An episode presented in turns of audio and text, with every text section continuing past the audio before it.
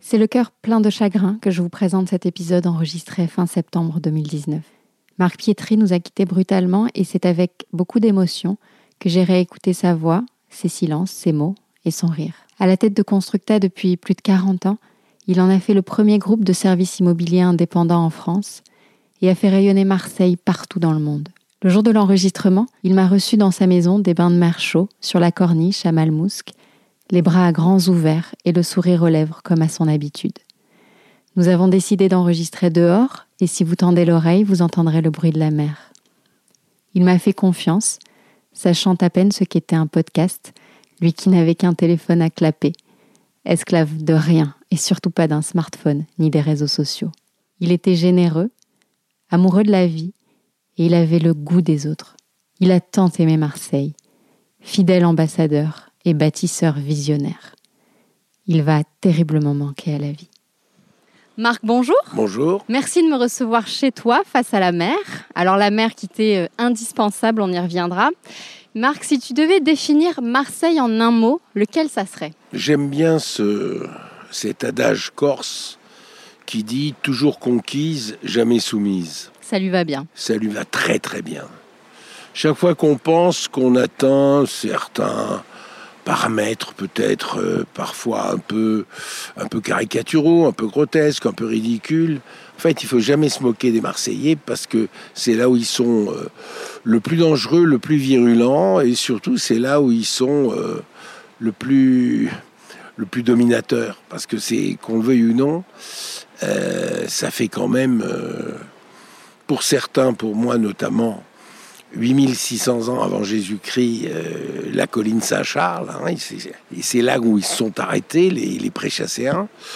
Euh, mais si on réduit ça à 2500 ou 3000 ans, depuis 3000 ans, euh, c'est une ville. Il faut lire d'ailleurs l'histoire de Marseille en bande dessinée. C'est extraordinaire. On se demande comment les Marseillais, on est encore là. Hein, parce qu'on a tous subi évidemment la peste, évidemment les invasions, évidemment, etc., etc. Évidemment euh, euh, le roi d'Espagne euh, qui nous a fait flamber. Bon bref, et pourtant on est toujours là. Voilà. Bon, donc c'est ça qui nous caractérise, c'est renaître tel le phénix. Alors nous sommes ici chez toi, dans cette maison dans laquelle ton père, médecin, exerçait quand tu étais enfant. Quel souvenir gardes-tu de cette époque? Même si c'était euh, un peu douloureux, puisque j'étais séparé de ma mère, euh, j'ai toujours été un fils unique euh, à sa maman, mais c'était quelque chose de... J'ai un souvenir de paix. De paix, pourquoi? Parce que les bains de Merchaud à cette époque-là étaient aussi un établissement paramédical. Euh, et le nombre euh, qui était réputé pour rendre les femmes fertiles et ensuite pour les traiter après leur accouchement. Euh, donc le nombre de gens qui dans les dîners me dit mais sachez que grâce au docteur Pietri, etc., etc. Je suis là. je suis là, mais j'en retiens une atmosphère de sérénité. D'abord parce que il n'y avait aucune aucune violence.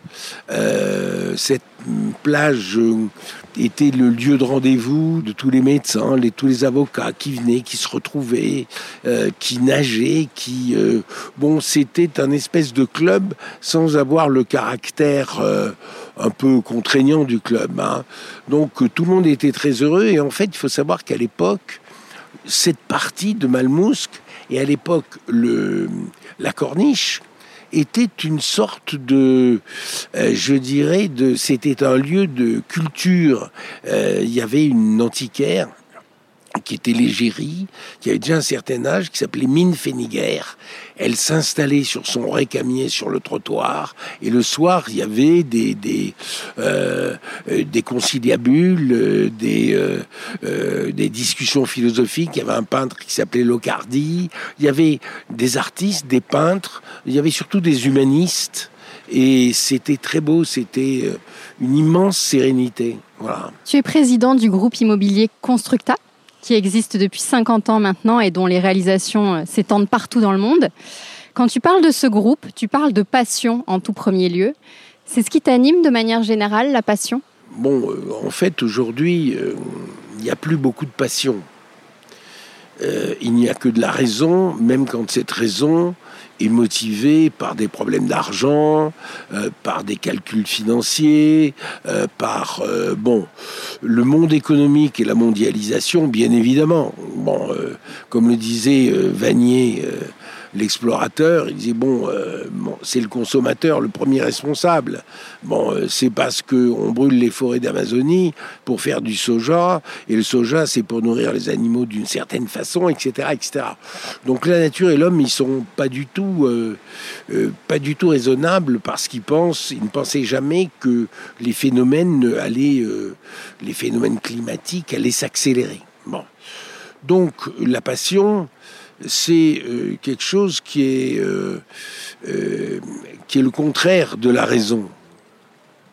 La passion, c'est quelque chose qui, c'est quelque chose qui vous domine, qui vous, qui vous prend, qui vous prend le cœur, l'âme, les tripes, et qui fait que tout d'un coup, on a une intime conviction, on a quelque chose qui, bon, alors ça passe par une règle, la première, la plus importante, pour que ce soit passionnel il faut avoir le goût des autres. Que ce soit le goût de, euh, de son compagnon, de son mari, de sa femme, de sa compagne, bon, ou le goût tout simplement des autres, c'est-à-dire de vos voisins, hein, c'est-à-dire de, de, des gens que vous rencontrez, des microcosmes. Parce qu'on a toujours tendance en France à considérer que les pays, par exemple, d'Amérique latine, sont des pays d'Indiens avec des sarbacanes, etc. Mais la sophistication d'un pays comme le Mexique, la sophistication d'un pays comme la Colombie, c'est extraordinaire. Bon, c'est-à-dire euh, le respect de l'écologie, le respect de la nature en Colombie, c'est euh, bon vous rentrez avec vos papiers dans les réserves, euh, et puis euh, le soir vous devez ressortir, euh, bon, vous ressortez avec votre sac, avec vos ordures, etc. Bon. Donc moi, la passion, elle me vient du fait que j'exerce un métier extraordinaire. C'est-à-dire, j'exerce un métier où tout est différent c'est-à-dire c'est la mer, c'est la montagne, c'est-à-dire euh, euh, c'est la plaine, c'est un quartier, c'est une vie, c'est des gens différents, c'est un microcosme. Bon, tout ça, c'est toujours une connaissance dont je suis avide. Je suis toujours, je dis toujours, moi, je suis un voleur des autres. Hein. voilà, parce que tout ce que font les autres m'intéresse.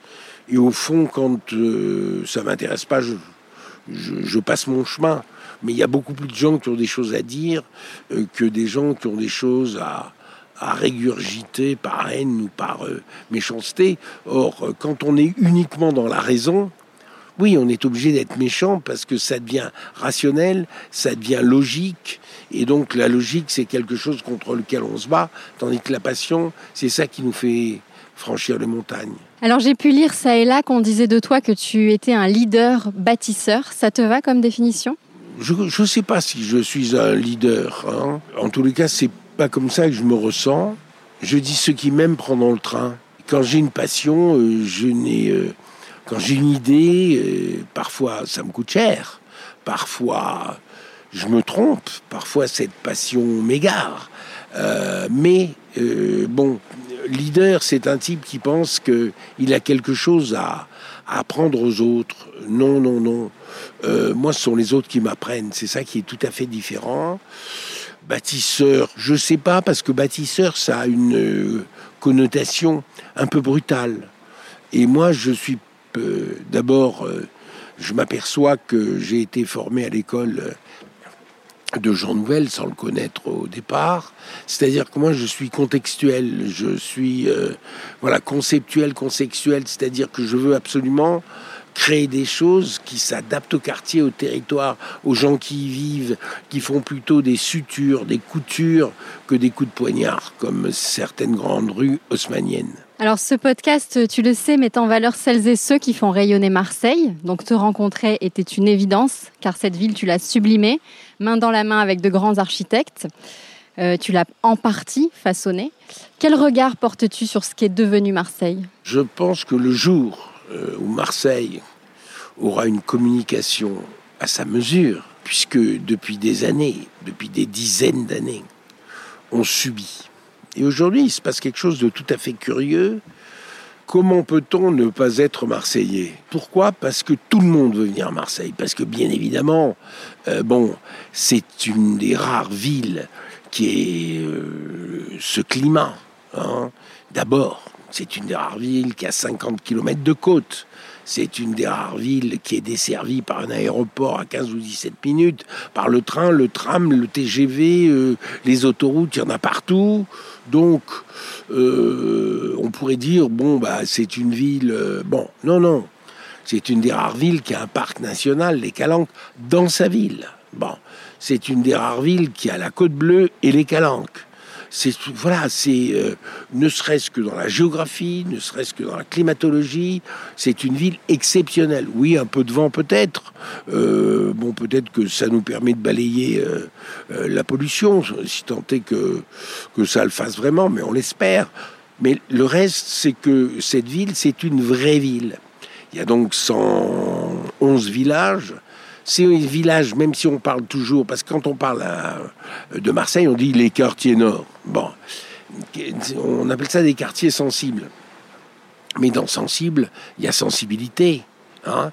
Quand on va à Sainte-Marthe, on s'aperçoit que sur la plage du village de Sainte-Marthe, bon, il y a peut-être des problèmes aux alentours, mais on s'aperçoit que c'est resté un vrai village parce qu'il y a des gens qui le font vivre. Donc Marseille, ça reste Malmousque, Andoum, Bompard, Bon, tout ça, ça reste euh, bon, et j'espère bien que euh, tout ce que se situe du, du côté de du côté nord de la Canebière va aussi reprendre parce qu'on s'aperçoit que cette rue qui a tranché dans le vif, on s'aperçoit que de chaque côté de la rue de la République, il y a des églises, il y a des chapelles, il y a des, des bon, il y a une vraie vie. Donc euh, aujourd'hui, euh, tout le monde vient retrouver à Marseille euh, quelque chose qui, euh, qui échappe aujourd'hui, qu'on retrouve peut-être un peu dans le, dans le sud-ouest, avec cet état d'esprit qu'on peut retrouver à Bayonne, à Andaille.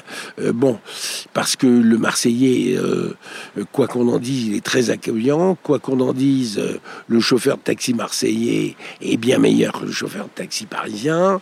bon, il y a beaucoup de choses qui s'améliorent. Alors on pourrait dire, bon, alors le climat, euh, la beauté des paysages, etc., mais il n'y a rien. Mais c'est faux. Marseille est une plateforme économique absolument incroyable. C'est-à-dire, en dehors du fait que Remède, c'est quand même la première zone d'aménagement européenne, 500 000 mètres carrés de bureaux, 250 000 mètres carrés de commerce, etc., etc. En dehors du fait que Remède 2, ça sera encore euh, peut-être euh, un million ou un million 500 000 mètres carrés, que oui, ça se fait jamais assez vite, mais de toute façon, c'est là et ça change le visage de la ville. Et au plan économique, ben euh, voilà, on est désolé, mais Sodexo, c'est la première entreprise mondiale. CMA CGM, c'est la deuxième entreprise mondiale. CIS, c'est le catering de l'extrême. Vous allez trouver Airbus Hélicoptère, vous allez trouver ITER, vous allez trouver euh, euh, vente voyageprivé.com, vous allez trouver le roi de, de, de, de l'importation, notre ami Grossman, de, de, du homard, des produits bons dans toutes les disciplines, hein, vous avez bien évidemment NGE, dans toutes les disciplines, vous avez des excellences. Le grand avantage ici, c'est que la politique ne se mène pas d'économie. Bon, donc euh, l'économie, on la laisse euh, perdurer, on la laisse euh, se reproduire, se développer. Et la plupart des Marseillais qui se sont exportés, eh bien, euh, ils ont tous réussi. Alors, la seule chose qu'on puisse regretter, c'est que tous ceux qui ont réussi, s'ils étaient lyonnais, ils reviendraient au centre-ville de Lyon. Tandis que chez nous, non. Et donc, j'appelle euh, euh, celui qui a donné l'exemple, c'est Jacques Saadé. Jacques Saadé, il a déplacé 2000 personnes pour venir mettre son siège ici. Et c'est pour ça que il a son nom sur le boulevard, mais c'est beaucoup plus que ça, Jacques. C'était un vrai bâtisseur, c'est un homme euh, exceptionnel de vision et surtout exceptionnel dans la difficulté, ce qui est beaucoup plus difficile. Donc Marseille, aujourd'hui, on peut aussi ajouter le fait que, alors on peut dire, oui, d'accord, il y a de l'économie, mais ils sont pas cultivés. Hein. Euh, c'est des neuneux, non, c'est la deuxième capitale culturelle de France. Il y a 14 théâtres, il y a, euh, je parle pas du Grand Théâtre de Provence, il y a, bon, euh, vous avez une dizaine de musées, le musée d'histoire est, est un truc exceptionnel, vous avez le MUSEM, bon, vous dites d'accord, mais alors il y a la culture, le machin, mais qu'est-ce qui reste pour la condition humaine? Ben, Sûrement la deuxième plateforme européenne après Paris de médecine les transplantations cardiaques, la cardiologie, euh, la chirurgie orthopédique, les recherches sur les génomes, le cancer, à l'hôpital Nord, euh, Polycalmette, euh, bon, l'ophtalmologie, c'est ce qu'il y a de mieux. Et en plus, il y a un gros avantage par rapport aux autres pôles médicaux, c'est qu'ici, la médecine est humanitaire, c'est-à-dire qu'elle est rapprochée de l'individu. Bon, si vous ajoutez à ça qu'on est le premier laboratoire au monde d'astrophysique, que les nanotechnologies, les biotechnologies et qu'Alumini, c'est une effervescence absolument extraordinaire. Et en plus, première université d'Europe, 65 000 étudiants. Bon, euh, qu'est-ce qu'il leur faut d'autre? Non, on n'a pas, pas la couverture médiatique qu'on mérite. Euh, c'est tout, mais je pense que ça changera jamais. Ça fait partie de notre ADN. Il faut le prendre tel quel. Euh, bon, en ce qui me concerne, j'ai la double peine, puisque je suis corse et marseillais. Donc, euh, je l'entends environ trois fois ou quatre fois par semaine, où on me demande euh, comment je fais, sous-entendu. bon, voilà, mais je leur réponds toujours, la Marseillaise en est l'illustre exemple, puisque c'est la Caisse des dépôts et consignations, la Caisse d'épargne et Swiss Life. On a même un Suisse. Bon, on n'échappe pas à la connerie humaine, hein. donc c'est ce qui est sûrement le mieux partagé. Euh, voilà, on dit ça de nous. Euh, on est beaucoup plus euh, louangeur avec le Sud-Ouest, et à juste titre sûrement. Mais voilà, donc. Tu t'arrêterais jamais que c'est bon de t'entendre parler de Marseille comme ça. Et du coup, ta candidature pour la ville de Marseille, c'est pour quand? Eh bien, j'ai décidé que dans une autre vie. Zut, je pensais avoir un scoop. dans une autre vie, non.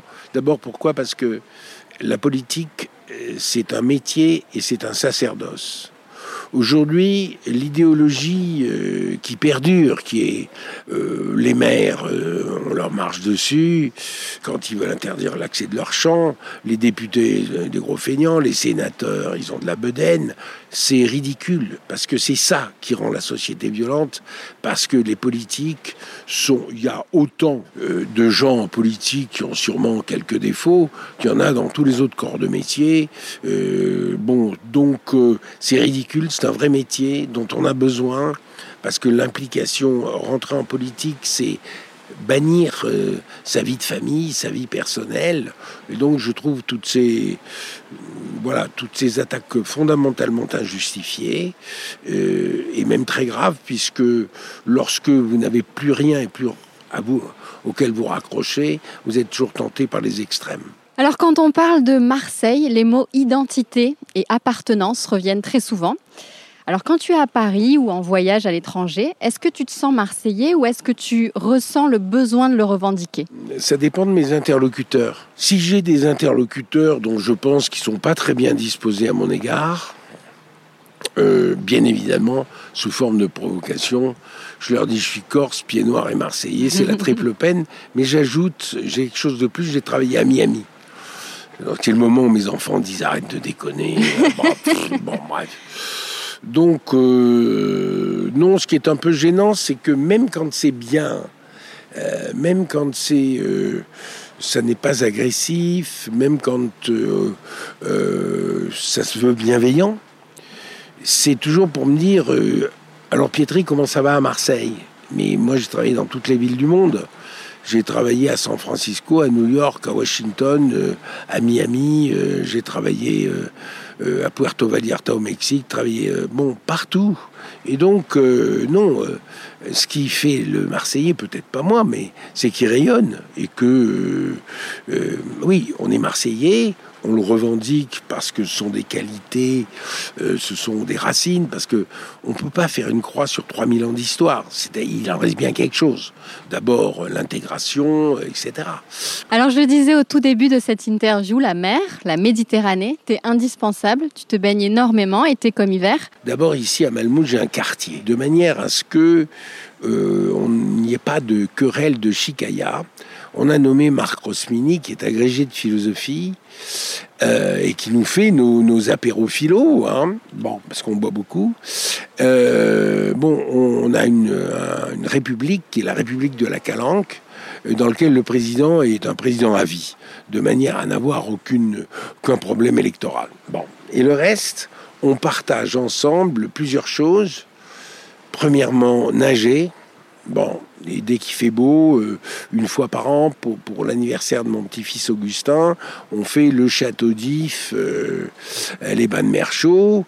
Euh, puis, bon, on nage chaque fois qu'on peut, on nage. Alors évidemment, on est prudent. Si on va très loin en mer, bah, on est accompagné, soit par un bateau, soit par des canoës.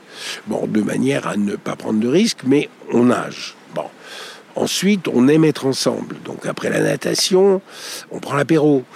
Euh, et puis on parle, et puis on discute, et puis on refait le monde. Et c'est, c'est le samedi matin, c'est le moment euh, le plus extraordinaire de, ma semaine.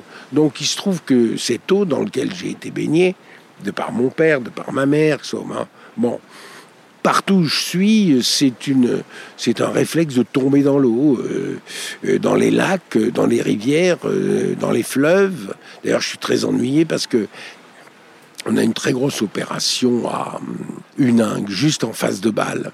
Et donc, j'ai promis au maire que pour la pose de la première pierre, eh bien, je me baignerai dans le Rhin et je plongerai. Sauf qu'il y a un courant complètement diabolique et que les mecs qui se mettent en amont du, du Rhin et puis ils ont tout un, un espèce de barda qui transporte dans des, euh, dans des sacs. Donc je me demande si j'en ai pas trop fait. non, l'eau pour moi c'est euh, c'est consanguin. je précise également que la famille Constructa s'engage pour la préservation de ce patrimoine naturel d'exception et qu'avec la Fondation euh, Pure Océan et le Cercle des nageurs de Marseille, vous faites beaucoup pour la Méditerranée. Il y a eu encore des opérations récemment. C'est une volonté de ta part, ça, de t'engager? Je dirais c'est une volonté de, euh, une volonté de grand-père. Qu'est-ce que je vais laisser à mes petits enfants, quoi hein? Donc parmi tous les souvenirs que j'ai eus, donc aujourd'hui. Euh, Bon, on peut pas nier, euh, on peut pas nier ce qui se passe, on peut pas nier euh, euh, la Méditerranée poubelle, poubelle, on peut pas nier, et c'est de notre faute. Hein bon, donc sans me prendre trop au sérieux, c'est très important que toute ma famille soit engagée. Euh, pour que Augustin, Nils et Thelma bah, ils puissent au moins profiter de ce dont j'ai profité. Donc en plus, euh, Pure Océan un président exceptionnel. Voilà, c'est euh, dans lequel personne, c'est une association dans laquelle personne n'essaye d'en faire, d'en tirer un avantage personnel, médiatique, non. Là encore, on est heureux d'être ensemble. Si tu avais un vœu à formuler pour l'avenir de Marseille, ce serait lequel? C'est à Marseille euh, qu'on peut résoudre une grande, grande partie des maux de la planète, notamment euh, liés aux hommes, c'est-à-dire des maladies.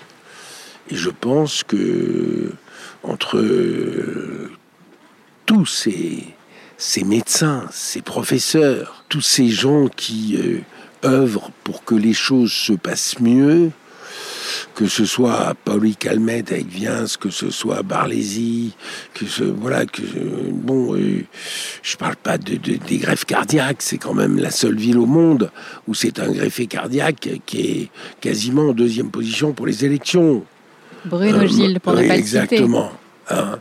Euh, Fred Collard, n'en parlons pas, Marine Gaudry, bon, et puis Pierre-Olivier Pinelli qui a réalisé la, la première grève de bassin. Euh, bon, euh, donc je dis, j'ai tous ceux que j'oublie, euh, Mattei, bon, tous que j'oublie, des gens qui sont tournés pour qu'un jour, non pas l'homme éternel, mais qu'au moins on puisse mourir en bonne santé. Où ailleurs qu'ici tu pourrais vivre Je ne dis pas que je préférerais vivre, je pourrais. euh, l'Italie, la Toscane, euh, les îles éoliennes, Stromboli, ces îles absolument magiques, le Maroc, parce que j'y suis né et j'adore une ville comme Tanger.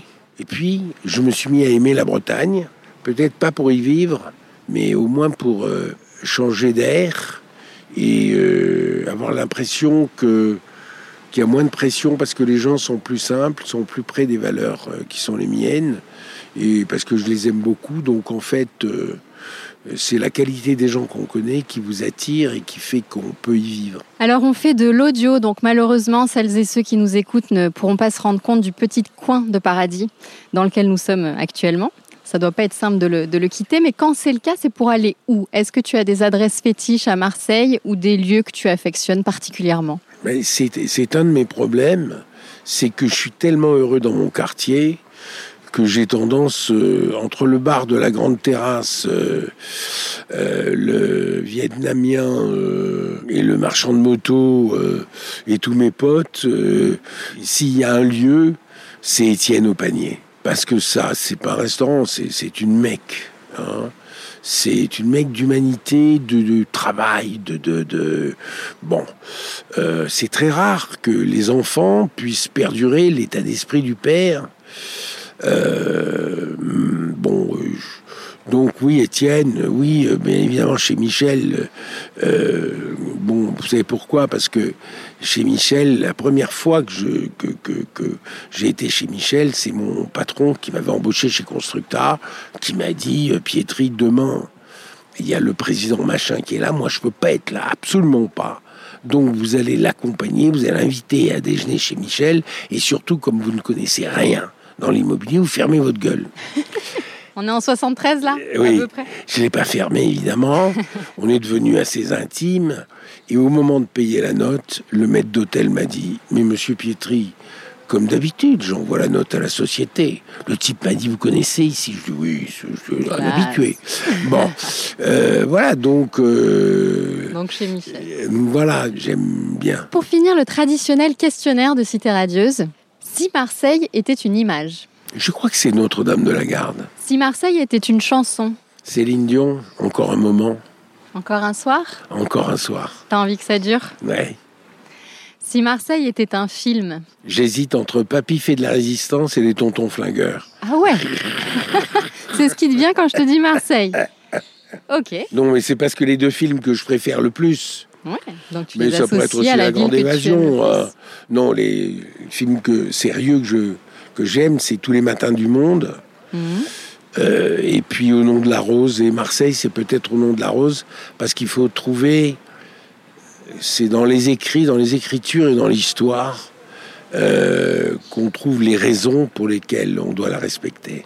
Et ton expression marseillaise préférée? La même que tout le monde putain. c'est marseillais, tu crois Ah oui, oui, oui. C'est une ponctuation ici, en fait. C'est une ponctuation. C'est. Marc, merci mille fois de m'avoir accordé un peu de ton temps. Merci pour Marseille, évidemment. Et à vous qui nous écoutez, merci de votre fidélité. Pensez à vous abonner sur les plateformes d'écoute habituelles pour ne rater aucun des prochains épisodes. À la prochaine fois et d'ici là, portez-vous bien.